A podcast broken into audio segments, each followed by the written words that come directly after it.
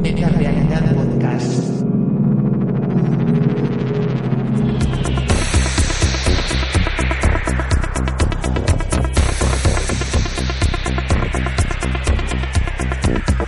Un fred estiu del segle XIX, a la seva casa a vora del llac, el poeta Lord Byron va proposar un joc als seus convidats, escriure històries de terror. Una jove, Mary Shelley, s'ho va prendre molt seriosament i va crear un relat sobre una criatura. Al gener del 1818 sortia a la llum Frankenstein o el modern Prometeu, un llibre que avui, 200 anys després, encara recordem i llegim amb delit i que tractava sobre un monstre que acabaria convertint-se en una icona pop. Avui parlarem del llibre i de la criatura que popularment coneixem com a Frankenstein, More than a hundred years ago, in a mountain village in Switzerland, lived a man whose strange experiments with the dead have since become a legend. A legend that is still told with horror the world over. Wicked, insane, evil, call Frankenstein what you will. A demon had made a man-made monster, and now the monster was the master.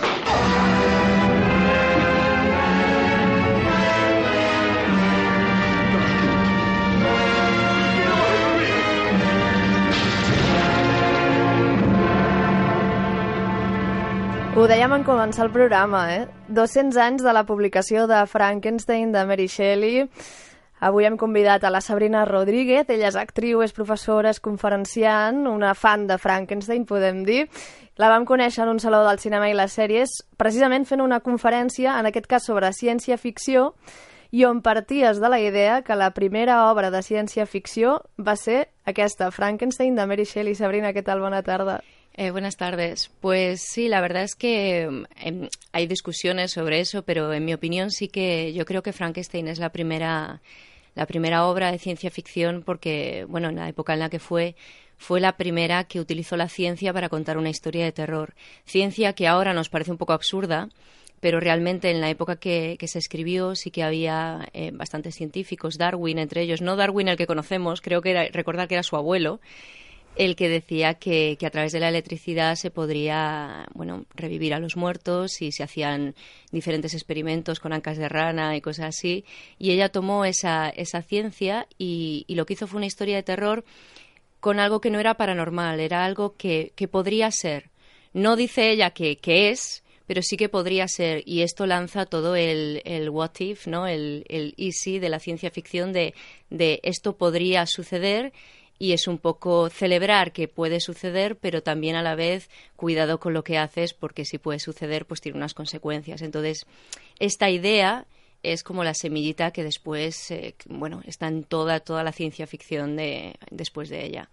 Estem de celebració perquè es compleixen 200 anys de la publicació d'aquest llibre i també perquè ens ha arribat una nova edició, en aquest cas es diu Frankenstein, edición anotada para científicos, creadores y curiosos en general, és de l'editorial Ariel, amb la introducció de Charles E. Robinson, que és una eminència sobre aquest tema i que us recomanem eh, des d'aquí aquest llibre. Anem a escoltar-ne un fragment.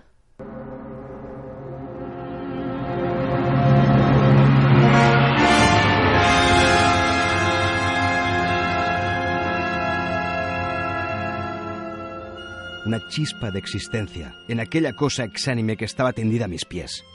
Era ya la una de la madrugada.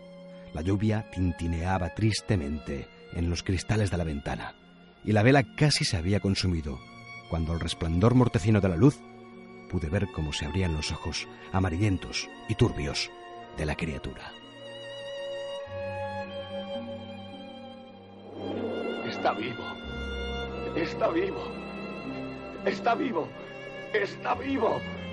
Está vivo. Está vivo. Está vivo. Está vivo.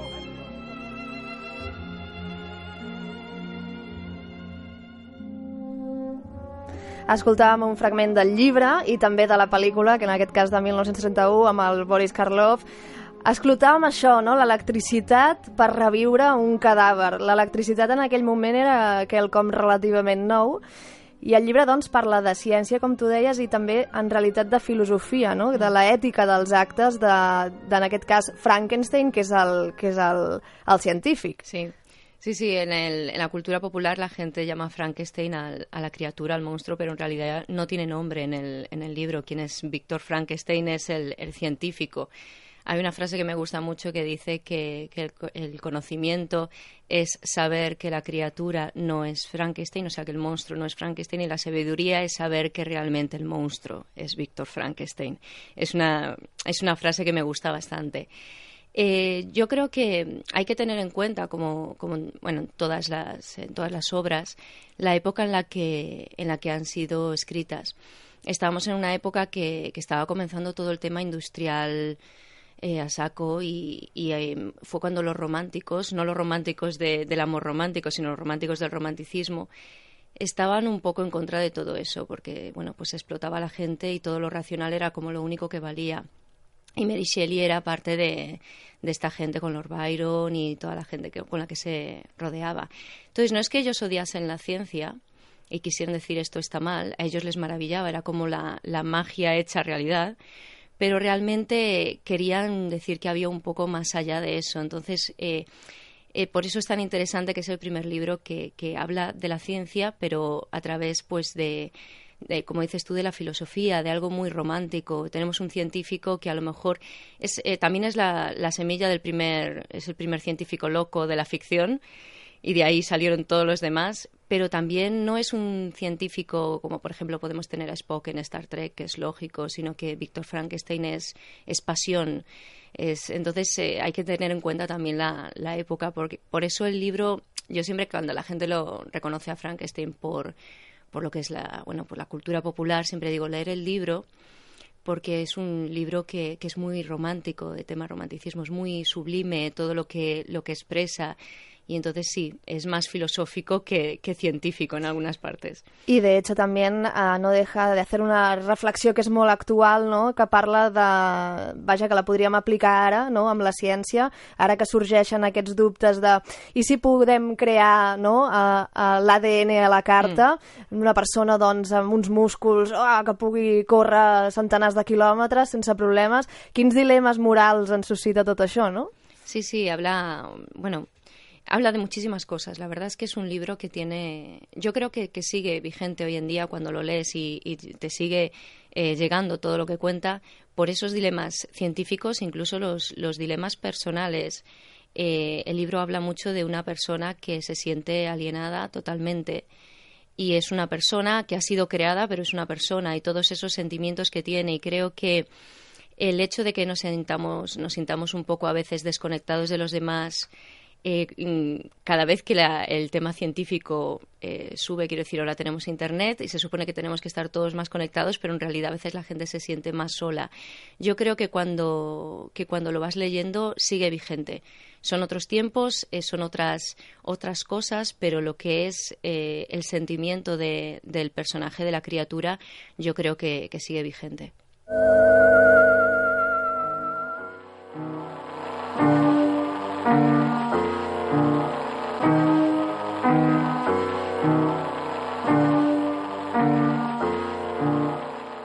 Con estas ideas en la cabeza, pensé que si podía insuflar vida en la materia muerta, quizás podría, con el correr del tiempo, aunque en aquel momento me parecía imposible, devolver la vida a quienes la muerte, aparentemente, había entregado a la corrupción.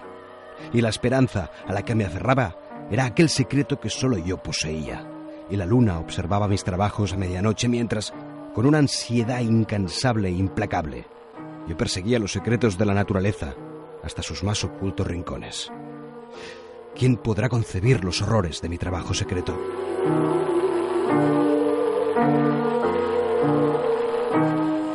Un treball secret, eh, creant un ésser, un ésser que ha estat, com tu deies ara, creat en soledat, i que finalment és rebutjat per la societat, és rebutjat pel seu creador. Ell en realitat vol ser acceptat, no? Uh -huh. Al principi vol amor, però aquest amor finalment es converteix en violència al ser rebutjat. Sí, es una, es una historia mm, que es bastante triste, eh, para mí, aparte de, ser pues un, una novela de ciencia ficción y ser una novela del romanticismo, es una, es una gran tragedia. Quiero decir, tú tienes a, a la criatura que, que, es abandonada por su padre simplemente porque es feo, básicamente, porque se horroriza de lo que ha hecho Víctor. Él ha hecho algo por su grandeza, por ser famoso, no, mm, incluso no por, por conseguir que la ciencia avance, porque él en ningún momento le dice nunca a nadie cómo lo ha hecho. O sea, es simplemente algo que hace porque puede y no piensa en las consecuencias. Y cuando ve las consecuencias simplemente lo rechaza porque es monstruoso físicamente. Pero tú ves al, bueno vas leyendo sobre el personaje y él al final es eh, el personaje que más ha leído que habla más eh, elocuentemente es y aparte de que una cosa que sí que hace Mary Shelley y que también se hace mucho en la tradición después de ella en la ciencia ficción es dar por supuesto que tú tienes una cultura general de cosas que has leído antes. Y, y en una cosa que pasa en el libro es que, que la criatura lee unos libros que si tú conoces esos libros, como puede ser Paraíso Perdido o una novela de, de Goethe también que habla de, del amor y del suicidio y, todos estos libros que va leyendo, te das, mm, em, vas viendo cómo esto eh, pasa una y otra vez. Quiero decir, las historias que, que, que perduran es porque, porque realmente tocan algo en nosotros. Entonces, eh, bueno, no, sé si estoy contestando a tu pregunta porque me he ido un poco por la tangente, pero... Estábamos hablando, estàvem parlant d'això, no? de que parla de la marginalitat sí. i que crida a la tolerancia. Sí, en el, por ejemplo, él se, se siente muy reflejado con, por eso iba por aquí. En, cuando él habla de paraíso perdido, se siente reflejado con el personaje de Satanás, porque es el que, bueno, pues Dios expulsa y tal, pero él eh, dice varias veces en la novela que él le gustaría ser Adán, porque eh, Dios le ha creado y le enseña y le educa y entonces él aspira a eso. Lo que pasa es que él no es Adán y Víctor Frankenstein no es Dios. Entonces es un poco eso de sentirse rechazado cuando él cree que tiene todos los valores o puede aportar cosas, pero en este caso pues le rechazan por, su apariencia. Una parte del libro, pues una persona ciega, cuando está con él está muy bien porque no le ve. Entonces es algo que, que la, en la cultura se sigue, se sigue explotando muchísimas historias, incluso dentro incluso de, la cultura de la ciencia ficción hay mucho de, ah, pues no me hacen caso porque no soy la persona popular y en cambio yo leo mucho y podría aportar cosas. Es algo que, que sigue ocurriendo todo el tema del patito feo, por así decirlo. El caso de, de, de la criatura, yo creo que también es una, una historia de, para decir lo que puede pasar cuando te rechazan tanto. Él tenía un alma buena, él veía todo sublime, todo maravilloso, él quería compartir eso y la sociedad le rechaza, le rechaza, le rechaza, le rechaza, hasta que llega un punto que, que se convierte en un asesino y lo sabe y lo abraza. Entonces esto es una reflexión que deberíamos de hacer Hoy en día, además, con todas estas cosas que están pasando, incluso me voy al tema del terrorismo, hay que ver la raíz de, esas cosas y hacer un pensamiento de cómo hemos llegado a este punto. Y creo que, en, la novela, una y otra vez, te da la esperanza de que, de que la gente vaya a, bueno, que vaya a aceptarle y ves una y otra vez cómo está rechazado y lo vives con él y realmente te hace pensar mucho sobre por qué hacemos estas cosas. Uh -huh. Els personatges bons i dolents es difuminen. Sí. I és molt recomanable, eh? aquest llibre del qual us parlàvem és uh, Frankenstein, edició anotada per a científicos, creadores i curiosos en general, perquè doncs, té molts peus de pàgina que venen a explicar una mica el que avui ens està compartint la Sabrina Rodríguez amb aquesta obra de Mary Shelley, que per ser una Mary Shelley que va ser totalment pionera i era molt jove. Sí, tenía, creo recordar, 18 años cuando la escribió. Pero bueno, también hay que tener en cuenta que, además es curioso, porque mucha gente mm, piensa que la ciencia ficción es cosa de chicos, cada vez menos, pero hay gente que lo piensa y dices, bueno, lo empezó, Aquí son dos lo empezó un adolescente. Perdona, tres. tres sí. amb l'Ester a l'altre cantó del vidre. La ciencia ficción la empezó un adolescente. Eh, hay que tener en cuenta que ella, sus padres eran, eran personas, eh, bueno, su, su madre era una de las primeras feministas, su padre era una persona muy importante a nivel intelectual, entonces no, no viene de la nada y aparte de con la gente que se relacionaba. Entonces ella era una chica que había leído muchísimo, que escribía mucho y, no, no es que de repente le vino eh, la inspiración y escribió esto. Fue algo que se fraguó, además ella había tenido un aborto. Eh, también hay mucho, mucho tema personal ahí.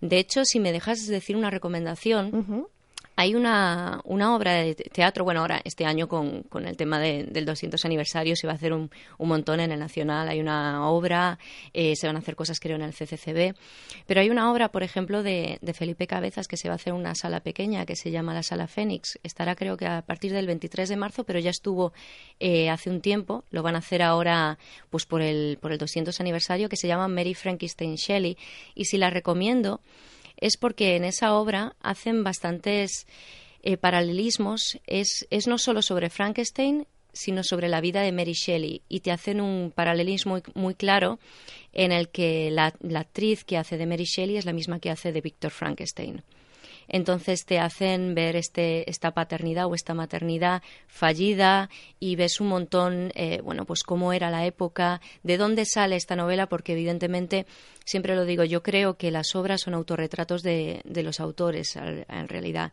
Entonces no sale de la nada. Y ver en paralelo la vida de ella y de dónde salió todo esto a la vez que ves la historia y después cómo se fue convirtiendo el monstruo en un, en un monstruo mayor. Empiezas, quiero decir, el, ahora la idea que tiene la gente de Frankenstein es un Frankenstein de Frankenstein, si lo piensas. Y, y es un homenaje a todo eso. Yo la quiero recomendar porque si la gente realmente tiene curiosidad por, por bueno, pues ver cómo fue la vida de ella y cómo esto hizo que, crease esta obra, creo que es una buena oportunidad. Y luego este libro que dices, no lo conocía, pero, pero también estaré al tanto porque, porque siempre los, los pies de página en este tipo de, de novel·les vienen muy bien. Ens encanta que ens feu recomanacions, les persones que veniu aquí clandestines i que en sabeu molt i de ben segur més que nosaltres. Una, una novel·la que, com tu deies, amb un monstre es va anar reproduint al llarg del temps. Al cinema, per exemple, es van fer moltes adaptacions. La primera va ser el 1910 amb un curtmetratge produït per la productora de Thomas Edison. Abans escoltàvem eh, la del 31 amb aquell It's Alive, Está Vivo, amb el Boris Karloff. N'hi ha moltes. Al 35 apareix La nòvia de Frankenstein, on creen una criatura femenina pel monstre el 57 també, La maledicció, amb Christopher Lee, i també, eh, diguéssim que traspassa els gèneres i el 1974 apareix un jove Frankenstein, o potser hauria de dir un jove Frankenstein.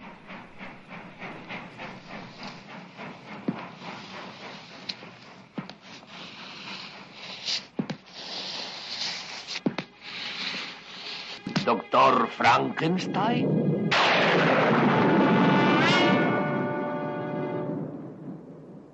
Frankenstein. ¿Me toma el pelo?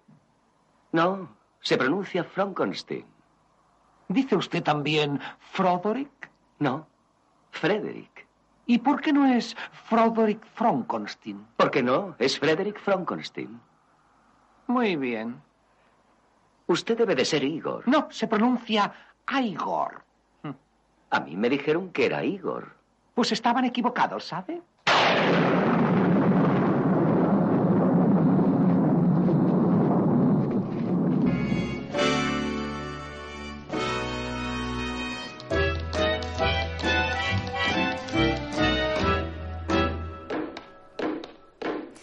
Era una de les escenes emblemàtiques d'aquesta pel·lícula que evidentment s'ha convertit en emblemàtica, el jovencito Frankenstein. Sí, a ver, hay múltiples eh, variaciones de, por eso digo que hay Frankenstein de Frankenstein de... A ver, eh, yo creo que el, el, problema que hubo es que tal vez la primera más conocida es la del 31.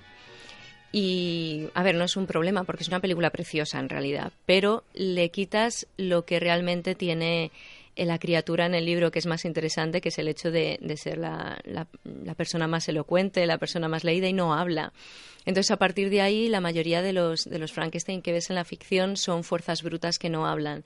Entonces, se pierde totalmente, para mi punto de vista, el mensaje. Es como otra cosa totalmente diferente.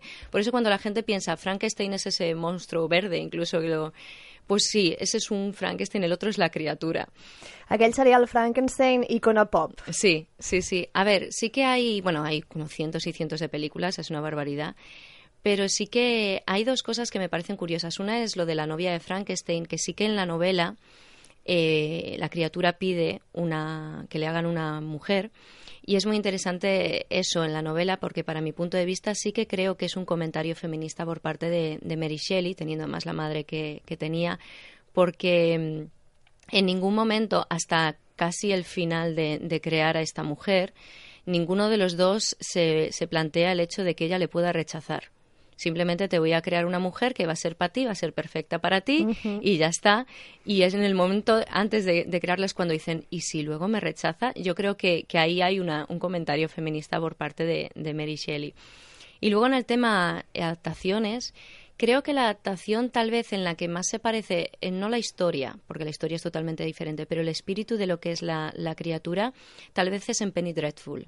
En la serie de Penny Dreadful la historia la cambiaron totalmente, o sea, no tiene nada que ver, ¿sabes? Eh, bueno, es, es- por si alguien no lo sabe, Penny Dreadful es una serie pues en la que cogieron varios personajes de de esta época y los mezclaron en una historia conjunta, pues tienes a, a- esta Drácula, está eh, Frankenstein, está Víctor Frankenstein, está eh, Dorian Gray, hay varios personajes. Y aunque la historia de, la criatura de, Frankenstein es diferente, sí que el personaje, la, la sensación, el, el que lea, el- la sensibilidad que tiene, cómo se relaciona, sí que creo que es lo que es lo que he visto yo, que he visto bastante de Frankenstein, el que más se acerca al sentimiento de- del original, a pesar de que la historia sea diferente. Hi han hagut moltes adaptacions, ho dèiem, i no només al cinema, eh? el còmic, el teatre, Sí, fins i sí. tot es va fer amb el Benedict eh, Cumberbatch Sí. a, a Londres, una obra doncs, molt, molt, molt xula. Uh, qui, quin és el llegat que ens queda de Frankenstein? I suposo que en, tant al cinema, al teatre i altres arts veurem com seran els futurs Frankensteins que veurem. Pues, a ver, mm, yo creo que eh, lo que lo que pasa es que seguirán tal vez yendo. Es que las últimas películas que ha habido de, de Frankenstein, que tenemos la de Víctor Frankenstein, está la de con James McAvoy y, y Daniel Radcliffe. es- Eh, del 2012, pot Sí, ser? es, es un despropósito. por así- es muy divertida, ¿eh? que yo la he visto y me he divertido, pero es un despropósito en cuanto a lo que es la historia. O tenemos la de Joe Frankenstein. Yo creo que, mm, por desgracia, para lo que es el, el personaje en sí, con lo rico que es, vamos a ver más de eso. Porque la idea popular de Frankenstein es ese, esa fuerza bruta, ese monstruo. Eh, yo creo que tal vez en cosas como teatro, cómics, eh, temas a lo mejor no tan comerciales de que va la gente masivamente a verlo, yo creo que ahí sí que podremos encontrar eh, a lo mejor reflejos más, más interesantes. O bueno, incluso Penny Dreadful es una serie de televisión que tampoco era eh, lo más, la más conocida, pero yo creo que eso en el cine seguirán explotando pues la tradición que tienen de, de la fuerza bruta de, de Frankenstein y yo creo que teatro, televisión, a lo mejor me equivoco, pero yo creo que por ahí sí que van a ir al corazón de- del libro, que es un libro romántico y realmente lo que lo- cuando lo lees lo que te quedas es con el corazón roto.